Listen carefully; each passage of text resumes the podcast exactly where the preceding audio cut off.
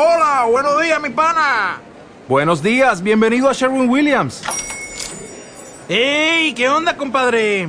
¿Qué onda? Ya tengo lista la pintura que ordenaste en el ProPlus app. Con más de 6.000 representantes en nuestras tiendas listos para atenderte en tu idioma y beneficios para contratistas que encontrarás en aliadopro.com. En Sherwin Williams somos el aliado del PRO.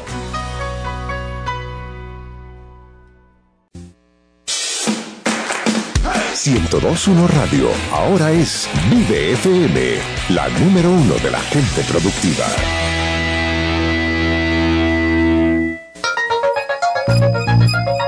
Porque creemos en la transparencia y la democracia, el Centro de Monitoreo de Acción Ciudadana te invita a escuchar todos los jueves a las 5 de la tarde Hablando de Transparencia, un espacio dedicado a la transparencia y la democracia, que son los pilares fundamentales del sistema político. Por 1021 Radio. Los conceptos vertidos en este programa son de exclusiva responsabilidad de quien nos presenta. Este programa no patrocina ninguna candidatura política. El Centro de Monitoreo de Acción Ciudadana presenta Hablando de Transparencia. Un espacio donde la población puede y debe incidir en la política.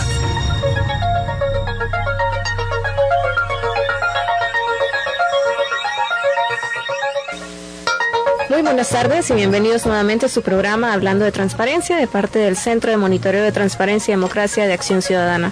Buenas tardes, Denise. Eh, un gusto que nos escuchen y que nos acompañen esta tarde. Así es, Eduardo. En este 10 de mayo no queremos perder la oportunidad de saludar a todas las mamás que fielmente nos escuchan a través de Vive FM. Un saludo y un abrazo a todas ellas. Así es. ¿Y qué tema vamos a tocar esta tarde, Denise? Bueno, el día de ahora vamos a hablar acerca de los avances y retos de la Ley de Acceso a la Información Pública y la transparencia de los partidos políticos. ¿Y quién nos acompaña esta tarde para hablar de ese tema? El día de ahora nos acompaña Marcos Rodríguez, el secretario de Participación, Transparencia y Anticorrupción de la Presidencia. Bienvenido. Bienvenido. Gracias, gracias por la invitación. Eh, buenas tardes. Saludos a todas las madres eh, que hoy de alguna forma conmemoramos o no sé, respetamos, honramos, ¿verdad? Este, eh, y también a los hijos, porque si no hubieran hijos tampoco hubieran madres. ¿verdad? este, entonces, bueno, gracias por estar aquí. No, gracias a usted por asistir. Gusto estar aquí en esta radio, es guerrillera. Ya no son guerrilleros aquí, ¿no? Eh, no, no sé. Ah, bueno. No, no ya no. Pero, este, eh, disculpen la infidencia, No, no, sé. estar en la radio Farabundo Martí, la 101.2, Ah, ¿cierto?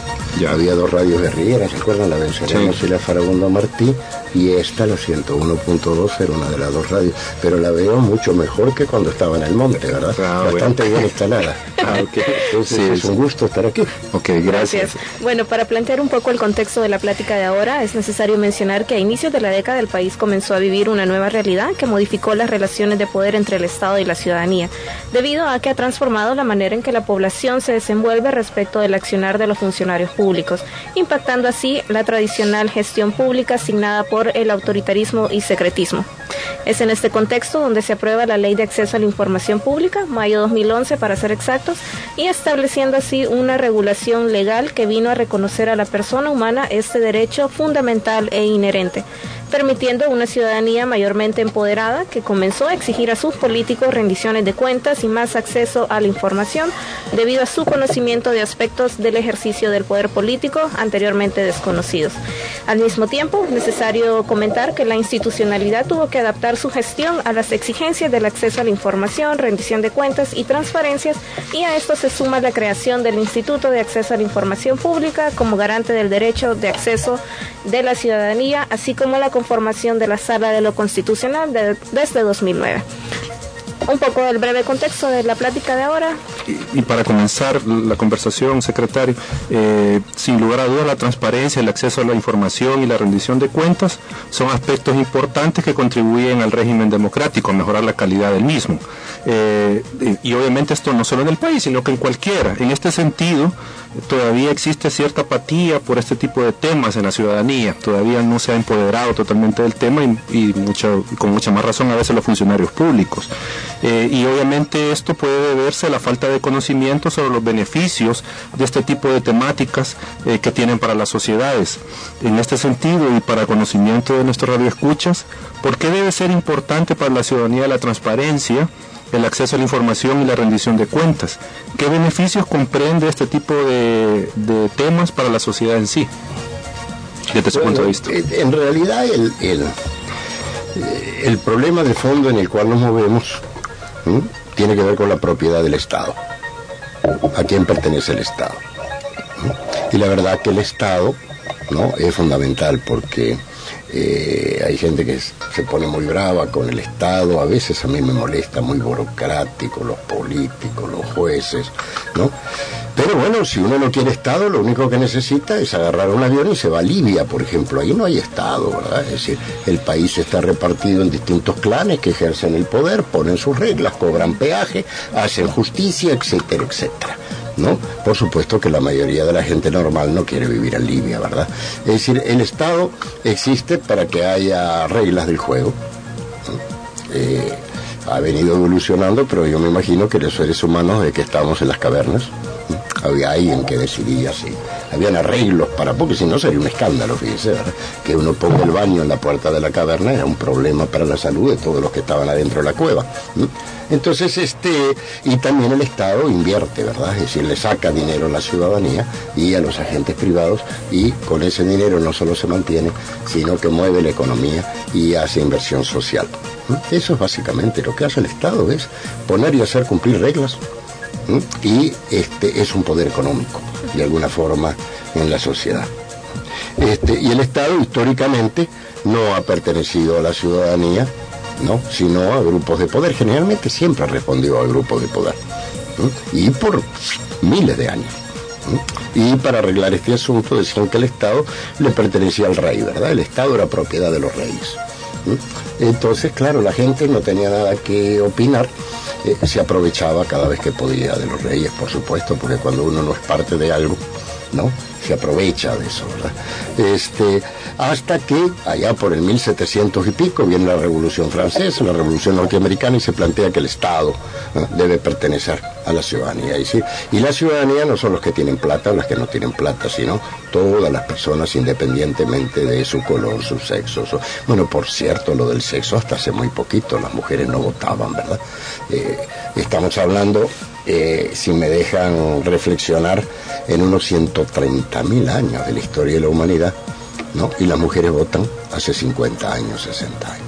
O sea que a veces digo esto para tener una idea, ¿no? De lo que implica la construcción social, la construcción de la sociedad en que vivimos, de dónde viene y a dónde vamos. Entonces, bien, ¿no? Formalmente, formalmente, desde hace 150 años se dice, con los cientos, que el Estado le pertenece a la gente. Por cierto, la Revolución Francesa y incluso la americana, durante muchos años solo votaban los que tenían propiedad.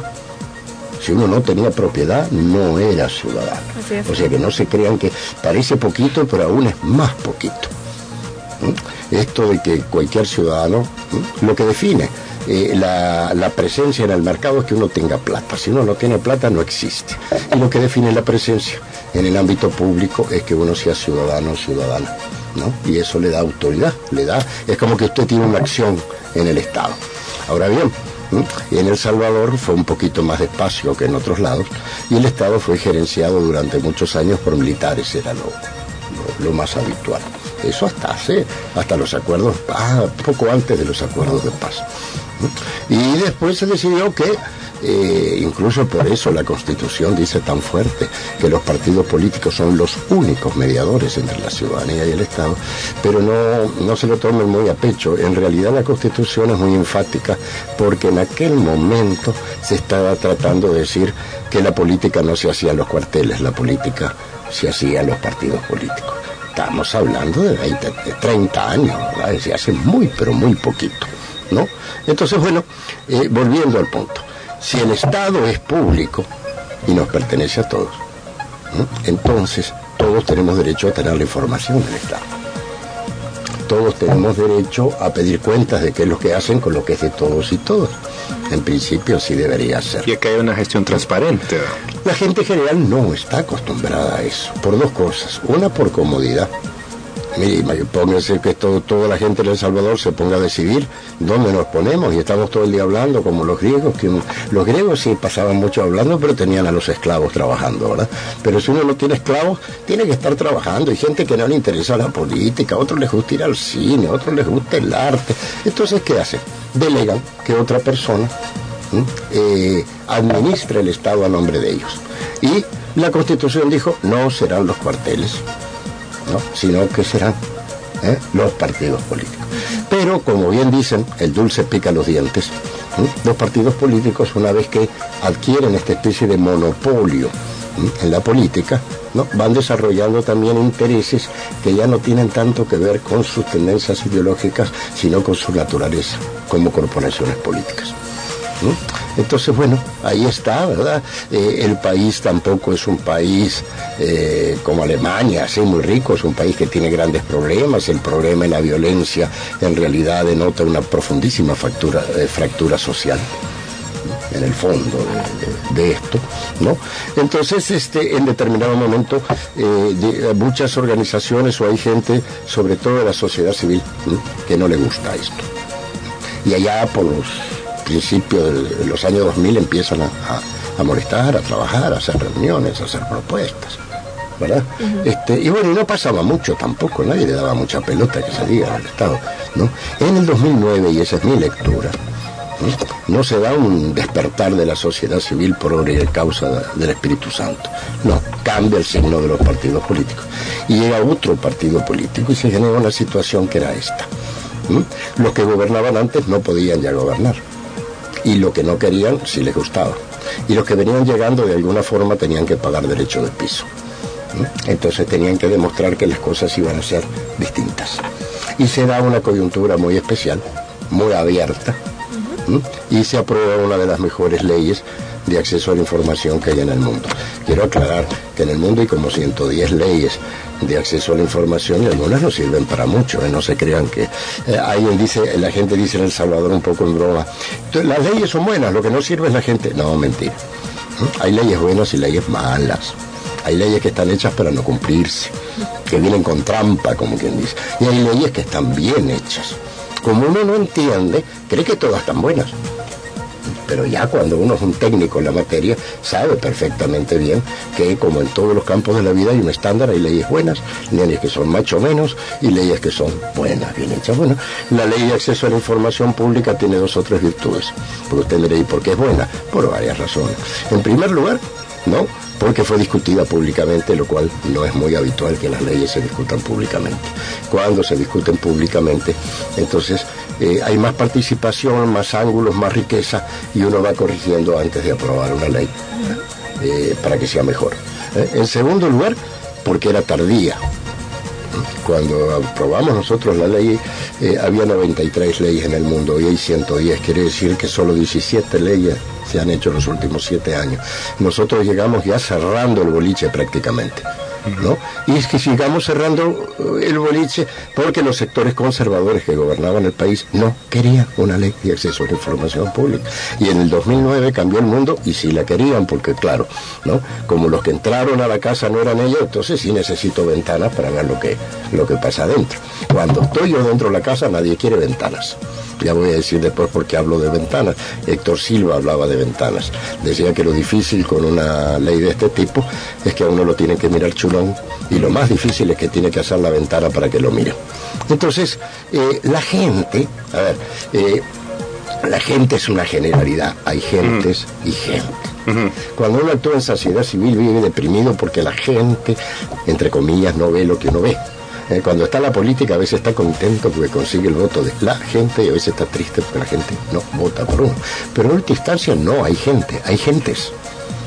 Es decir, distintos grupos, distintos. Mm. Para eso, dicho sea paso, existe el Estado también, porque si no la, gente se mata, ¿cierto? Es decir, alguien tiene que poner orden en, la sociedad y tiene que, poner reglas. Entonces, bueno, no llegamos a eso y yo creo que eh, podría ser más gente. Nosotros hicimos alguna vez una comparación con otros países y la verdad ¿eh? que El Salvador no está mal situado Yo los datos actuales no los tengo, pero hicimos un esfuerzo. No es fácil, porque los datos no son muy comparados. Pero, por ejemplo, nosotros, en relación a la cantidad de habitantes, teníamos eh, más demandas de información que la que tenía México. México a nivel federal, no a nivel local porque eh, tiene otra dinámica. Pero lo cierto es que no estaba nada mal. Pero, este, a ver, yo creo que... O sea, que usted percibe que hay un crecimiento de la utilización de esta herramienta en la ciudadanía. No, nosotros tenemos un gráfico. A ver, nosotros, y cuando digo nosotros, digo la Secretaría de, de Participación, Transparencia y Anticorrupción, siempre monitoreamos la ley en el Poder Ejecutivo, que es el área que nos compete, son como 84, 82, depende, instituciones. Y cada seis meses rendimos un informe, a raja tabla. Y no hacemos trampas porque también no tiene sentido esas trampas. ¿Qué es lo que vemos? Un suave crecimiento, pero permanente, constante, de las personas que demandan información. Que no solo son periodistas y, sociedad civil, pero hay, hay, hay ininterrumpido. Y dos, un fuerte crecimiento de la cantidad de preguntas que hacen. Técnicamente dicen que es una solicitud y lo otro un requerimiento. Mm. Pero si yo les digo esto, a uno le suena lo mismo solicitud que requerimiento. Quiere decir, cuando usted pide información, es una solicitud. Pero si usted escribe cinco preguntas, pide cinco documentos, está haciendo cinco requerimientos. Entonces, ¿qué quiere decir? Bueno, cada vez hay más gente que pide, los que piden cada vez piden más, eh, difícil y, con más detalle, ¿no? Y eso es bueno, es bueno. Este, yo quisiera que fuera mayor, creo que va a ser mayor, ¿no? Este, pero eh, todas las cosas llevan tiempo y todavía no establece yo creo que culturalmente todavía no, estable, no está establecido como un derecho ciudadano. De eso vamos a hablar cuando regresemos de la pausa. Vamos a una pequeña pausa musical. Regresamos.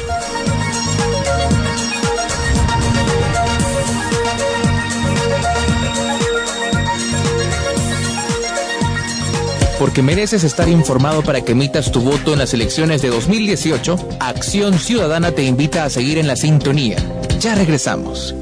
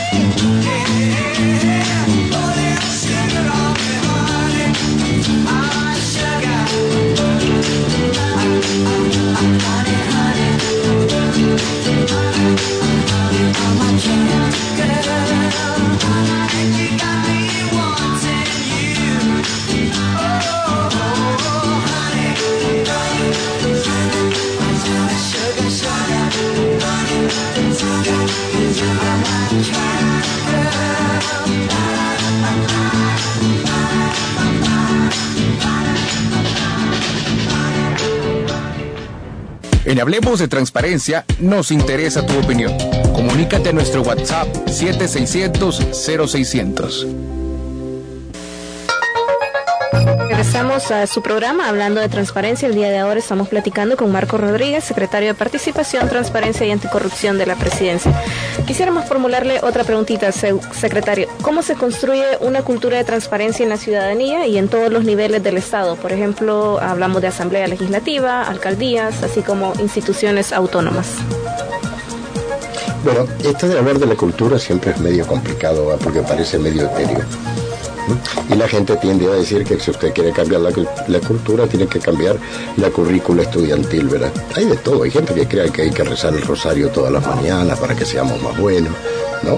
En realidad, yo considero que la cultura se cambia a través de precedentes, de acciones, de actos.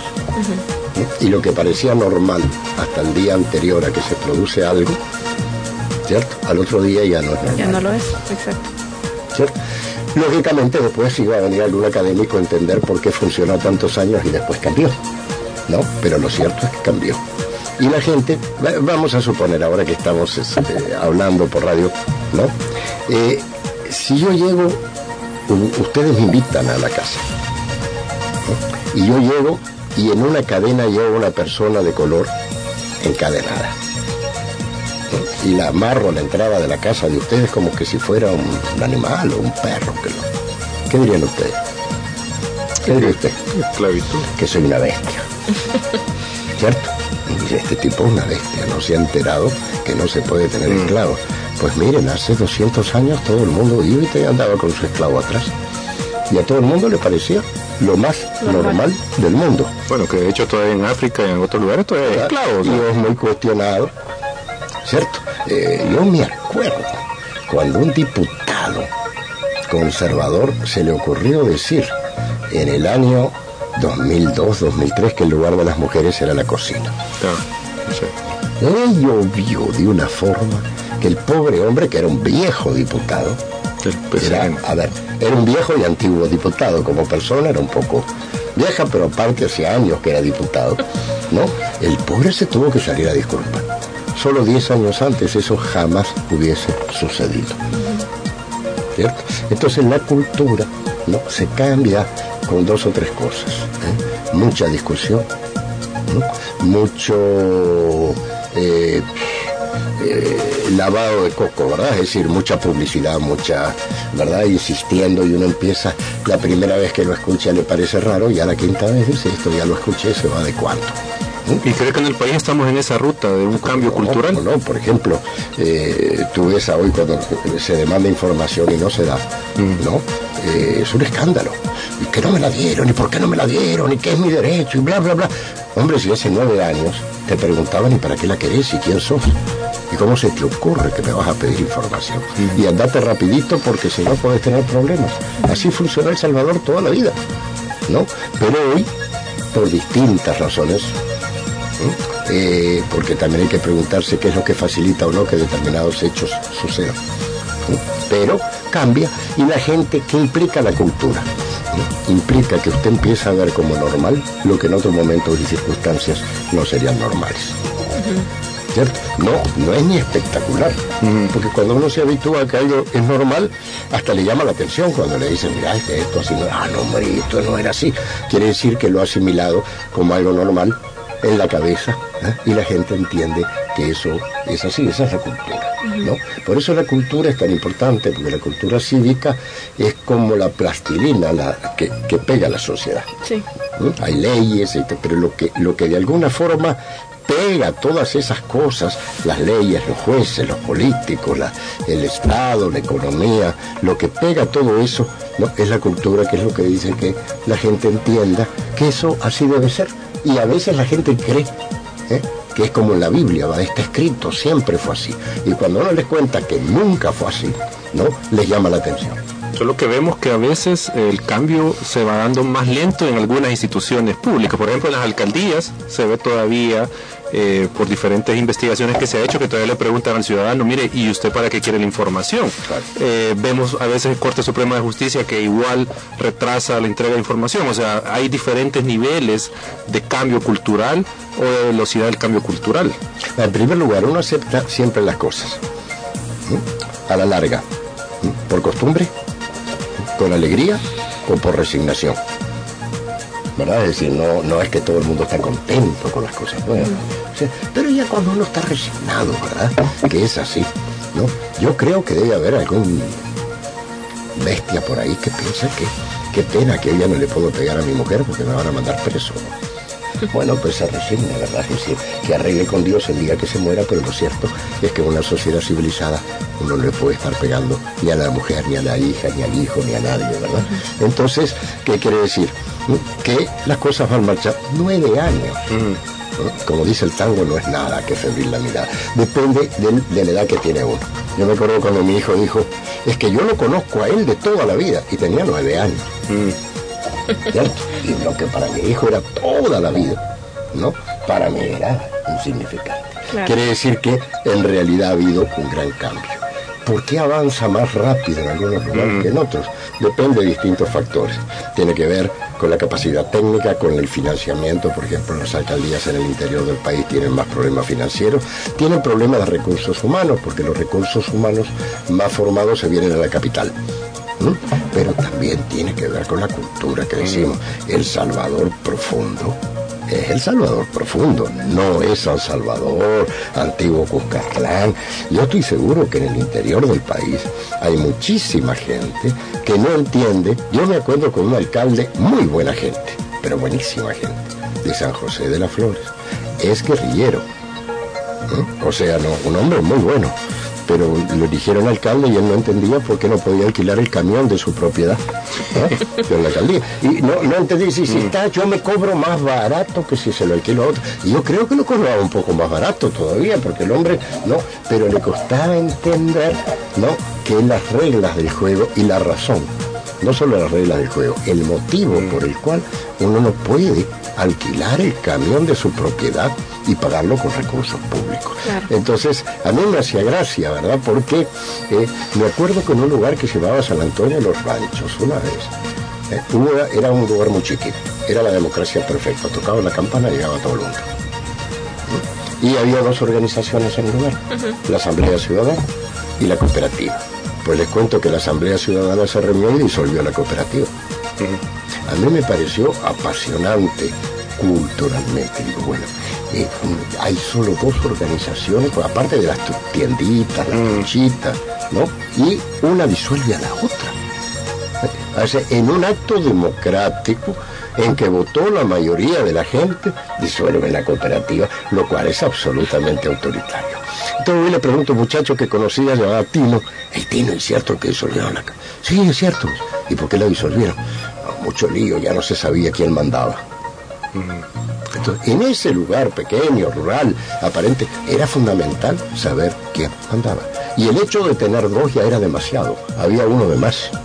Cuando en sociedades más el poder está más desarrolladas, más crecidas. Eh, naturalmente la gente entiende que el poder no necesariamente tiene que estar concentrado. Y lo interesante es que así lo decidió la mayoría de la población. Entonces yo quiero, creo que con la ley a propósito va a pasar más o menos lo mismo. ¿no? Hay que ver los recursos, hay que dar capacitación. Nosotros como Secretaría Presidencial, en el periodo anterior capacitamos un montón de alcaldías. Y no quedó mucho. O sea que si mañana ustedes se esfuerzan y trabajan con alguna alcaldía, con recursos de Cetratec, y mañana cambia el alcalde y no pasa nada, vayan acostumbrándose porque es bastante normal, no es ninguna tragedia. ¿eh? En realidad, eh, usted tiene una lucha permanente entre un país más moderno, más abierto, más desarrollado, y después El Salvador profundo, mano, con donde el que manda, manda y el otro se calla. Eh, secretario, pese a los avances que se han observado a lo largo de estos siete años en el acceso a la información y el involucramiento o incremento de los niveles de transparencia, eh, que por ejemplo el Ejecutivo ha procesado más de 72 mil solicitudes de información, se han denegado menos del 1% de esta información y que solo el punto 01 .001 se ha apelado ante el instituto y que existen más de cerca de 300 mil documentos de varias instituciones públicas, pero hay sectores que todavía cuestionan que aún existe una cultura de secretismo dentro del Ejecutivo y eh, obviamente lo extienden a alcaldías, Corte Suprema, Asamblea Legislativa. Eh, y que hay discrecionalidad en la entrega de la información, todavía se menciona. ¿Cuál es su valoración sobre este tipo de cuestionamientos que se hacen a pesar de estos avances que se, que se mencionan? Una, corrección. Lo que llegó al instituto fue el 1%. Ah, 1, ok. A ver, es bien interesante, porque se denegó el 1% numéricamente es más o menos la misma cantidad. Sí. Solo que lo que llega al instituto no necesariamente es por una demanda, puede ser por el nombramiento de un mm. oficial de información, etcétera, etcétera. Pero así viendo eso a ojos de buen cubero habría que ver ¿eh? después eh, caso por caso, 800 no son tantos, ¿no? El punto es que mucha gente a la cual se le niega información apela al instituto. Yo cuando vi eso de los casos dije, cáspita, ojalá que eso sea, porque ¿qué quiere decir? Que quizás la mayoría de la gente no anda pidiendo información, pero los que piden información cuando se la niegan, sí apelan al instituto. Y de esas apelaciones al instituto, que son 800, el instituto falló contra la entidad del gobierno, ¿no? En 275 casos. Lo cual quiere decir es relativamente bajo, bajo, ¿verdad? Que de 275, digamos que es la tercera parte de 800. Y de esos 275, solo 15 casos se ampararon en la sala. ¿Qué quiere decir? ¿Eh? Que el resto se concilió y se entregó mm. información y aquí no ha pasado nada. Por eso le decíamos que pese a los avances y todo esto, hay todavía estos cuestionamientos de secretismo. Cultura, usted no cambia la cultura nueve años. Ya voy a decir algo que, no quiero que se sienta, pero se puede sentir agresivo. ¿Por qué no le pregunta a Fusades en qué lugar offshore ¿eh? puso el dinero de Fusades? Le va a decir que es privado y que eso a usted no le interesa. Yo le puedo asegurar que dentro de 5 o 10 años las ONG van a tener que dar información sobre los recursos que presta, sobre todo si están exentas de impuestos. ¿Cierto? Es decir, que va a haber un degradé en el cual, en primer lugar, lo que es público, marche preso, es público y tiene que darlo. Si usted no es público, puede ser pero si usted dice que es sociedad civil y que de alguna forma usted tiene que tener determinadas facilidades porque representa a la ciudadanía, no va a faltar el político que le diga, mira hermano, pero entonces, si vos estás pidiendo determinadas exenciones, la plata es tuya o usted la pedís a tercero. No, yo la pido a tercero. No, entonces a huevo vas a tener también que decir de dónde sale la plata y a dónde va la plata. Porque ahora, por ejemplo, con los partidos políticos, tú tienes dos ONG que cargan con 20 millones de dólares. El Instituto Rodríguez, por, por 12 millones. Y, la otra es más espectacular porque la buscamos y no está ni registrada, no sabemos quiénes son. El Instituto Libertad y Progreso. ¿no? Entonces, por 7 millones. Entonces me dice, sí, son energía. Pero ¿y usted cree que eso puede ser la lavadora del mundo? Pues decir, a propósito del crimen organizado y que los políticos son infiltrados por el crimen organizado, ¿no? Entonces, eh, ¿qué quiere decir? ¿Cree usted que se van a molestar? Claro. Y es justo que se sepa, sí, ¿eh? porque la cultura, alguien dijo así que es como la confianza, es como un palo de coco, cuesta en crecer, pero se cae en dos minutos. Es decir, entonces eh, va a costar, ¿no? Cuando a mí me dicen, y es cierto que una cultura de secretismo, hombre, lo raro sería que, no, hubiese, ¿cierto?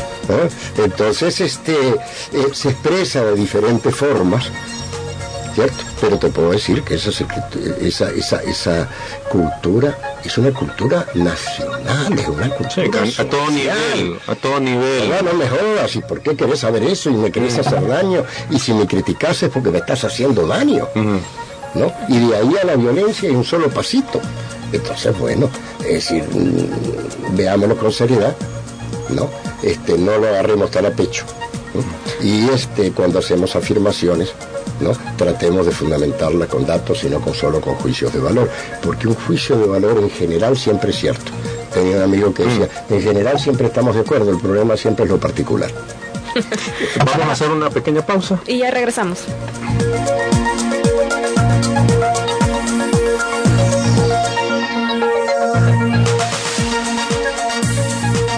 Porque mereces estar informado para que emitas tu voto en las elecciones de 2018, Acción Ciudadana te invita a seguir en la sintonía.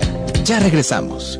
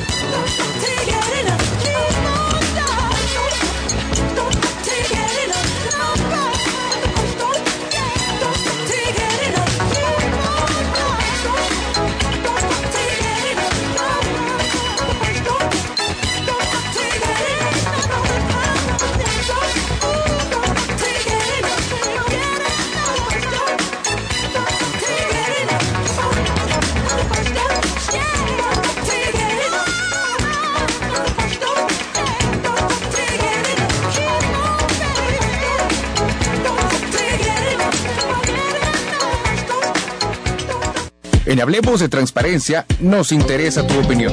Comunícate a nuestro WhatsApp 7600 0600. Bueno, regresamos a su programa hablando de transparencia. Nuevamente, como mencionábamos, platicamos con el secretario de Transparencia, eh, Participación y Anticorrupción de la Presidencia, Marcos Rodríguez. Bien, actualmente eh, el país no cuenta con una ley de rendición de cuentas que proporciona importante información sobre el uso de los recursos públicos del Estado y la toma de decisiones de los funcionarios públicos. En este sentido, quisiéramos consultarle qué acciones ha impulsado la Secretaría junto a la Asamblea Legislativa para la creación de una ley de rendición de cuentas. Bueno, la más importante, que es rendir cuentas. Claro. ¿Cierto?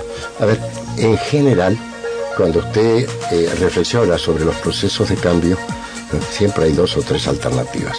Una es, y la más normal, que usted hace algo y una vez que eso se está haciendo, dice, bueno, necesito una política, necesito reglas, necesito algo que, que, que formate esto. Y la otra es que no pasa nada y de repente irrumpe una ley y se llama un gran lío. ¿Cierto? Y es la ley que no por ley, sino por fenómeno político, genera una conmoción y un cambio. ¿Bien?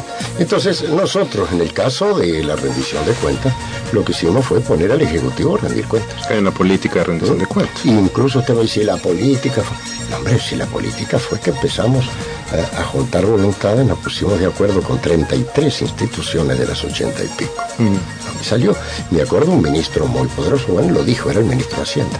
Me llamó y me dijo, Marquitos, te llamo para decirte que yo no voy a rendir cuentas.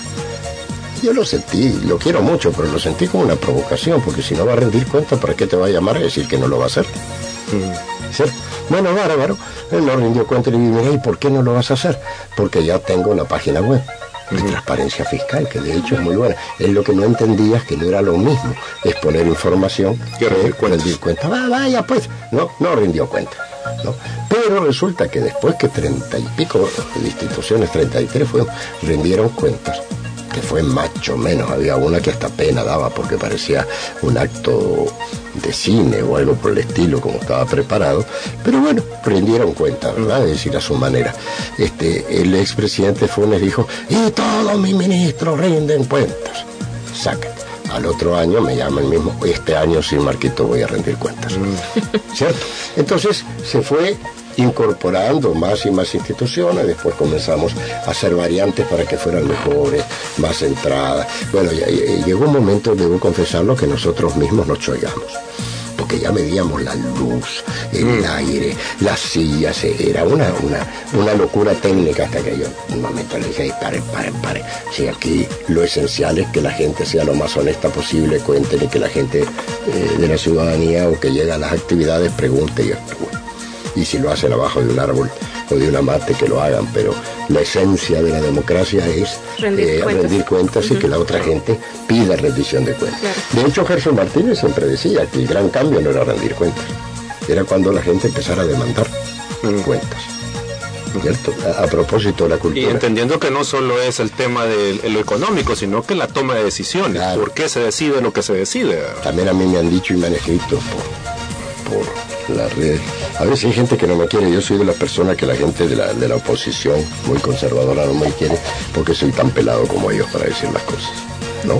Pero, y porque los conozco, porque, mira, si el antecedente de esto es la ley, el cambio del el código municipal en el 2006 mm. y yo estaba de sociedad civil metido en el código municipal o sea que soy gato viejo en estas lides mm. y la mayoría del tiempo lo he hecho desde la ciudadanía. Entonces este, volviendo al punto ¿no? volviendo al punto usted va a tener que rendir cuentas me dice ay digo a huevo que voy a tener que rendir cuentas pero no cuando salgan de aquí voy a tener que rendir cuentas porque es lo más normal del mundo pero me lo decía como que ya va a llegar el momento en que usted va a ser juzgado. Lo mismo la palabra investigación, dice, y la sección de propiedad en la corte quizás se está investigando. Es que tiene que investigar a todo el mundo, si no, ¿para qué declara? la función. ¿Para qué está la, la, la, la, Si lo raro es que no lo hacía, no que lo haga. Y que investiguen a una persona no quiere decir que es culpable, claro. quiere decir que está siendo revisada y que es justo y necesario que sea revisada. ¿Por qué? Porque administró algo que pertenece a toda la gente y a toda la sociedad. Eso es la cultura, ¿verdad? Es decir, que mm. a veces se, se, cuesta que determinadas cosas entren. ¿Usted no ve voluntad política en general para una ley de rendición de cuentas? ¿Cómo no? ves, no solo de voluntad política, sino que si no lo propone nadie, nosotros lo vamos a hacer antes de salir. Así que pónganse buzos. Que es más fácil si lo proponen de otro lado. ¿Cierto?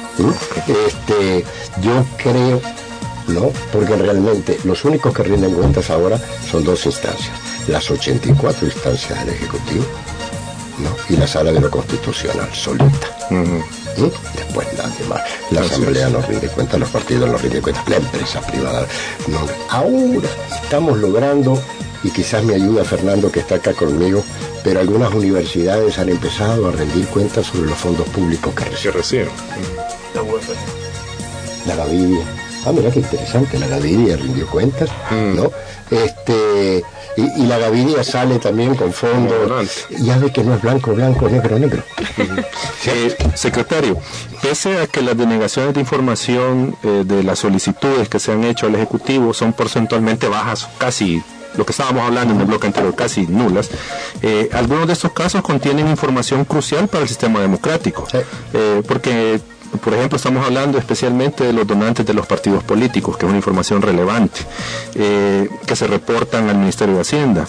Luego de 22 meses, eh, después de que Acción Ciudadana requiriera esa información, esta fue entregada por el Ministerio de Hacienda. En este sentido, ¿no cree que esta negativa de entregar información habrá estado en contra de la transparencia que desde el Ejecutivo se impulsa, eh, tomando en cuenta que ya existía una sentencia de sala de lo constitucional que ordenaba o, o que establecía que esta información era pública y una resolución del instituto que ordenaba también que se entregara y declaraba naturaleza pública esta información. ¿Cómo ve usted este caso? Mire, la sala de lo contencioso admitió el recurso. Eh, Tú sos abogado, yo no soy abogado. ¿no? Eh, lo cierto es que históricamente hay un artículo número 28 en el Código Tributario, es lapidario. Es una tapadera de cemento de esas que se huevean en la calle. ¿no? Y esa tapadera es sobre todo lo que tiene que ver con lo fiscal. ¿Quién paga impuestos? ¿Quién no paga impuestos? Si usted, al ver las cuentas, decía Jaime López el otro día, que él sí se tomó el trabajo de ir al CNR y ver un documento que dan las empresas, y ve que hay empresas, grandes empresas de este país, que tienen una ganancia del 1%. Hombre, Seamos honestos. ¿no? Usted se tiraría una empresa con ese dineral. Que le da en 10 años no más del 1% al año cuando el banco le da 4% y no tiene que arriesgar. ¿Verdad? Entonces lo que hay es una tapadera terrible. A ver que usted puede preguntar cuánto costó la papaya de Lorena Peña, que costó un dólar, pero no puede preguntar eh, si una gran empresa paga impuestos y cuánto paga. Eso para mí es un escándalo. Pero es legal, le van a decir, bueno, lo mismo era con esto hasta hace poco. ¿Qué hizo Hacienda? Porque yo te claro, ustedes pidieron esa información, nosotros también, y a mí también me la negaron. Yo uso la ley de acceso a la información pública y mi gente usa la ley de acceso, porque entendimos que en otros países, ¿no? Eh, la gente decía que recibe la información más rápida por acceso a la información pública que se la pide por un oficio oficial. Y, y la- lo cierto que en muchos casos es cierto. Sí, porque son 10 días. Una maravilla. de, de ¿cierto? plazo. Entonces, eh, ahí está el oficial de información, molesta que te molesta porque si no lo van a lo, lo- lo- lo van a demandar. Y en el otro caso, la carta puede venir de un secretario de un ministro, pero si se les pasa, ahí queda durmiendo el, el- el sueño de los justos. Entonces, este, ¿qué pasó? Bueno, dio la pelea bien.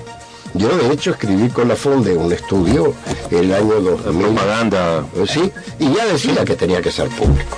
Cuando ustedes lo plantearon, yo traté de arreglar un poco el asunto diciendo, bueno, aprovechemos el aventón y nos vamos con todo el artículo 28 que lo levanta. Pero, Pero al final se hace público, ¿no? Eh, yo la hubiera dado después que el instituto dijo que la diera. mm, Y me hubiera ahorrado todo, todo lo que... lo mismo que los viajes de Funes le hubiera dado los- todos los presidentes de entrada. ¿no? No por casualidad estamos en 0%. Es que hemos cambiado. ¿no? Digo, si aquí la discusión, no si la doy o no la doy. Voy a dar hasta los calcetines, pero te la voy a dar, como dicen en las caricaturas que me han caricaturizado, cari, cari, Cari- ah, eso, caricaturizado. cari- caricatura desde después de Cristo. Claro. ¿Cierto? Porque achalto es achalto, aquí hay que transparentar. Incluso hay un amigo de, de, de ALAC, que ya no está en ALAC, que hizo un escrito al Instituto de Acceso a la Información Pública eh, quejándose y diciendo que debía ser ilegal que nosotros diéramos más información que la que él pedía. ¿Cierto? Eh, y lo, lo, argumentó. Claro que el instituto no lo admitió, ¿no? Porque hay un principio de máxima publicidad, usted no puede dar menos, pero nadie le puede negar nada más. Entonces, cuando un periodista le empieza a pedir todo en 2009, 2009, 2009, y usted le da desde el 85, 85, 85, le genera un problema ético. ¿Por qué? Porque si escribe una nota y tiene dos dedos de frente, tiene que hablar de la que la información tiene y eso balancea el punto. Entonces me dice, creo que está bien, sí, creo que está bien, de hecho, creo incluso que lo más importante no es solo que la información sea pública, como queda poco tiempo y ustedes están en eso como acción ciudadana, lo más importante es la discusión pública sobre el financiamiento de la política. Claro. Claro. Por eso le hemos dado el ahí hay una parte de ¿verdad? está bueno que fue público, bueno, es decir, claro. pero ese, no es el fin. El fin eh, es calificar la democracia. Claro. Así es. ¿Cierto? ¿Eh? Y darle calidad a la discusión. Y sobre eso, sobre eso queremos consultarle. Eh, luego de que nos fue entregada la información de los donantes reportados por los partidos políticos al Ministerio de Hacienda, se encontró que dichos institutos no reportaron 15 millones de dólares percibidos en 2014 y 2015.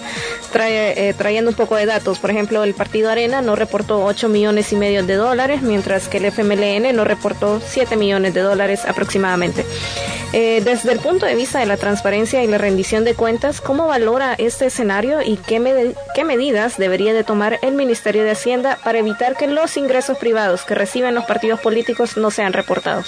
Mire, nosotros ya hallamos una diferencia. Y de vuelta no hay que tomárselo tan a pecho. ¿no? Es decir, ¿qué pasó? Arena declaró al Tribunal Supremo Electoral ¿eh? lo de la Fundación Libertad y Progreso. Pero no lo hizo a Hacienda ¿eh? Porque libertad y progreso, supongo yo, si no hay que preguntarle a Arena, ¿no? Eh, no es tributaria porque no existe. ¿Comprende? Y si lo declaraba, iba a mosquear a, los de Hacienda diciendo, bueno, ¿y como esto, gente que tiene tanta plata y no la tenemos aquí registrada en Hacienda? Pero ahí vamos al tema. Entonces, es decir, está genial, ¿no? Porque entonces empieza a cotejar. A ver, yo no creo que haya un dolo y esto voy a decir, yo tengo mis opciones políticas, pero no soy tan tonto, entiendo que no hay una cultura tampoco en los partidos políticos. Ellos deben sentir que esto de estar diciendo... Hasta hace un año, otro año y medio. Debe doler hasta la barriga. Hasta un año y medio que están entre No revisan el mismo papel, ¿cierto? ¿Mm? Entonces eh, hay que darles un poco de tiempo, pero también exigirle, ¿verdad? Que, que la información se haga pública. Y la última que sacamos ahora, que vemos que Arena le da dinero al, al, PCN. Yo quiero aclarar esto para sacarle un poquito de morbo. ¿no? Yo calculo, aparte no me corresponde estar calculando nada, pero no, para que no digan que soy tan malo, calculo que lo que hicieron fue pasarles dinero por los lugares donde iban en coalición algunos de la gente que trabaja conmigo. Tendrían que explicar ellos eso. Eh. ellos no tendrían, que, explicar, Pero digo, cuidado, no, estaban comprando los votos en la Asamblea Legislativa. Miren, y que tuvieran bola de cristal, ¿verdad? Eso fue hace dos meses. Claro. Pero nosotros pedimos la información, esto que hemos tirado ahora, la pedimos por acceso a la información pública. No se crean que fuimos a Hacienda ahí, pasámela que. No, si lo más chiche. ¿eh? Es más, si usted conoce un oficial de información, sea del gobierno o no, lo llama y le dice, hey Juan Carlos, te, acabo de, enviar esto. Pues. Y el tipo si lo conoce va a ser más diligente, se, se va a apurar, pero no hay nada raro, no hay nada bajo la mesa, ¿no? Y lo que hay que hacer entonces es discutir, ¿no? ¿Quién paga la política? Claro. ¿Cierto? Y si el problema es solo de transparencia, que para mí no lo es, o hay otras connotaciones, ¿eh? Eh, acá todo está muy inspirado en el modelo norteamericano. Realmente da la impresión en El Salvador que el único país de referencia es este, Estados Unidos. ¿no? Pero Estados Unidos en este campo es de los más atrasaditos, pues nosotros estamos peor. En Estados Unidos usted ve un candidato que se para en la televisión, un precandidato y dice, me retiro la campaña porque se me acabó la plata. Usted dice, qué raro. ¿Mm? Y que este es un ejercicio ciudadano o un ejercicio comercial. Claro. ¿Cierto? Entonces, ¿cuál es el problema? Que en Estados Unidos, y aquí también, ¿eh? la, las elecciones se han transformado más en un ejercicio de marketing comunicacional que cuesta muy caro. Y cuando usted ve el caso Odebrecht y todo esto, la mayoría del pisto fue a dar a la campaña y terminó en los medios de comunicación. No se crea que terminó en la, cara, en la, en la bolsa del candidato. sino que para financiar Terminó- campaña. Es, es Financiar el campaña. encandilamiento que aquí o gano o gano y al- es como cuando usted está en la ruleta, al final deja hasta los calzoncillos. ¿Cierto? Es decir, un encandilamiento por ganar las elecciones y llega un momento en que se pierde el sentido común de lo que realmente se está jugando y para qué es. Entonces, es lo que quiero con esta discusión. Mm, ¿no? no es si es transparente, o sí es eso, porque eso es, eso, es digamos, parte la de- pre- claro, condición para que la discusión sea clara. Eso, eso le quería comentar, que nosotros nos hemos enfocado en la transparencia, rendición de cuentas y acceso a la información, porque sin eso no vamos a poder tener datos No, para... la llave. Claro, o sea, es que ese es el, el punto, la que dice la precondición para generar este debate sobre Perfecto. la calidad de la democracia desde el punto de vista de quién paga como se dice popularmente, quién paga el mariachi ¿ve? y pide la música, porque ese es, ese es el tema al final. Así de simple. Es Y el el que paga el mariachi no lo va a ver en televisión, Claro, ni lo va a ver en las vallas. claro. Ahora sí, algunos sí. ¿eh? Pero en general, el que paga el mariachi está atrás de las cámaras, está atrás de la cuenta bancaria. ¿eh? Pero no lo paga porque es buena gente. Claro. ¿Cierto? Lo puede, alguna gente sí. Sí, que tienen una convicción democrática. Tiene una convicción y lo hace. Pero otra gente le da a todos los partidos. De hecho, aquí, la constancia ¿no? le da a todos los partidos. Claro. ¿Y por qué le da la constancia a todos los partidos? Porque es una empresa corporativa, bastante decente, pero corporativa. Y ellos tienen políticas. Y las mismas políticas que utilizan aquí las utilizan en Colombia, las utilizan en Sudáfrica. En realidad es una corporación mundial con capital de Sudáfrica originalmente. Sí. Y, ellos, eh, para ellos El Salvador es como Arambala mirándolo desde San Salvador. Ellos no van a generar una política para Arambala. Ellos tienen una política y Global. no te compliques. Claro. Dale un poco a cada uno y todos vivimos tranquilos. Secretario, y ya casi para terminar el programa, eh, ¿qué desafíos considera que se enfrenta el acceso a la información, la transparencia y la rendición de cuentas, teniendo en consideración que han existido intentos desde diferentes sectores políticos de revertir, por ejemplo, algunas regulaciones de la ley de acceso a la información? Viene un cambio de gobierno, ¿cómo ve usted en perspectiva? O, o sea, cambio de gobierno no necesariamente de partido, sino que un cambio de gobierno. Sí, sí, que hay una sí. posibilidad donde Bueno, a veces cambia más. De, de uno partido que de otro. O la posibilidad de que haya cambio de partido al final, ¿verdad? Que Arena pueda retomar, según las encuestas y todo, eh, el Ejecutivo. Entonces, ¿cómo ve usted este tema eh, a partir del otro año, por ejemplo, que haya cambio de gobierno? ¿Cómo ve esto? ¿Cree que avanza, se Que las cosas se desarrollan ejercitándolas. Es decir, a mí esto no me saca el sueño. Como todo, van a haber escaramuzas, van a haber batallas, ¿cierto? Va a estar muy interesante. Yo con los años me voy a jubilar y me voy a sociedad civil y voy a seguir molestando y trabajando en el mismo tema. Lo único que puedo decir es que el día que lo haga, ¿eh? mi pasado como funcionario va a pesar sobre mis hombros, por lo tanto tengo que tratar de salir ¿eh? lo más limpito posible. ¿no? Limpito no en el sentido de robar, sino en el sentido de ser consistente con determinadas ideas. ¿no? Entonces, este, ¿cuáles son los retos? Legalizar o desarrollar un marco legal para la rendición de cuentas. Dos, transparencia fiscal. Para mí es clave transparencia fiscal, porque es tan importante saber quién paga, quién paga el mariachi en este caso, pero este mariachi tiene que tocar la canción de todos y todas, que es el Estado. ¿Cree que podría caber ahí, secretario, darle un mayor estatus o mejor estatus a los oficiales de información, que no sean sujetos a el vaivén político? Mire, yo le dejaría a Mason el oficial que él quiera, siempre y cuando responda a la ley. Yo, a ver, y cuando nosotros, yo estaba cuando discutimos la ley, elaboramos la ley, y quiero terminar explicando mi punto de vista, que no necesariamente el, el válido. ¿no? Es decir, el oficial de información, para mí debe ser una persona capacitada, probada, pero de confianza del titular, porque es un puesto de mucha presión. ¿Con quién se enfrenta el oficial de información? Con el instituto. El oficial de información no es un agente del instituto adentro de la institución. Si eso fuera, nadie le va a dar ni los buenos días. Porque en esto la confianza es clave. Debe haber un oficial de información que le dice al titular, hombre, de esta información. No sea tonto, se lo van a echar, mire, pasó tal y tal y tal cosa, dela. Entonces, en realidad, el oficial de información es una persona que debe conocer, ¿eh? en mi opinión, técnicamente la ley, pero debe ser una persona al cual el titular le tiene confianza. Y viene otro titular y que ponga un buen oficial de información, porque ese oficial, ¿eh? más que Perry Mason o el FBI adentro de la institución, lo que tiene que ser es una persona que, y tú eres abogado, lo sabes, que tiene que dar una buena defensa, porque ¿para qué quieres un mamarracho, verdad? Una buena defensa de la institución, el instituto. Y vamos a tratar de que los demandantes de información también tengan la mejor defensa posible, porque eso depende de la calidad de la democracia.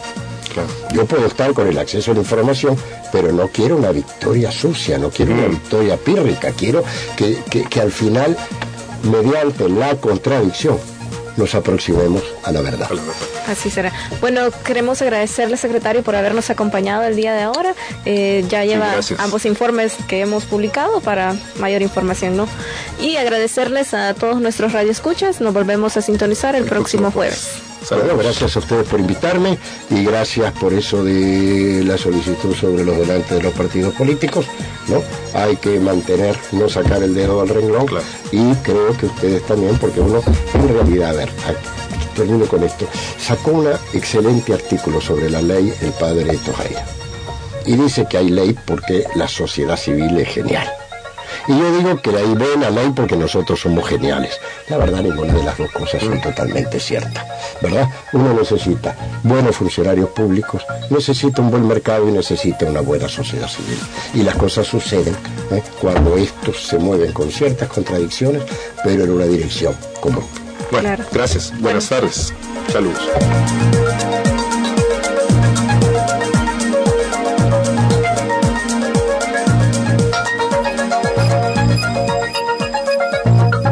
Con el objetivo de conocer la democracia interna y el financiamiento de los partidos políticos, el Centro de Monitoreo de Acción Ciudadana presentó Hablando de Transparencia.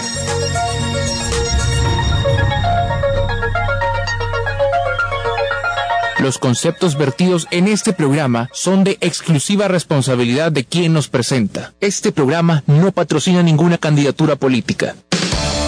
1021 Radio ahora es Vive FM, porque la mejor radio aún puede superarse.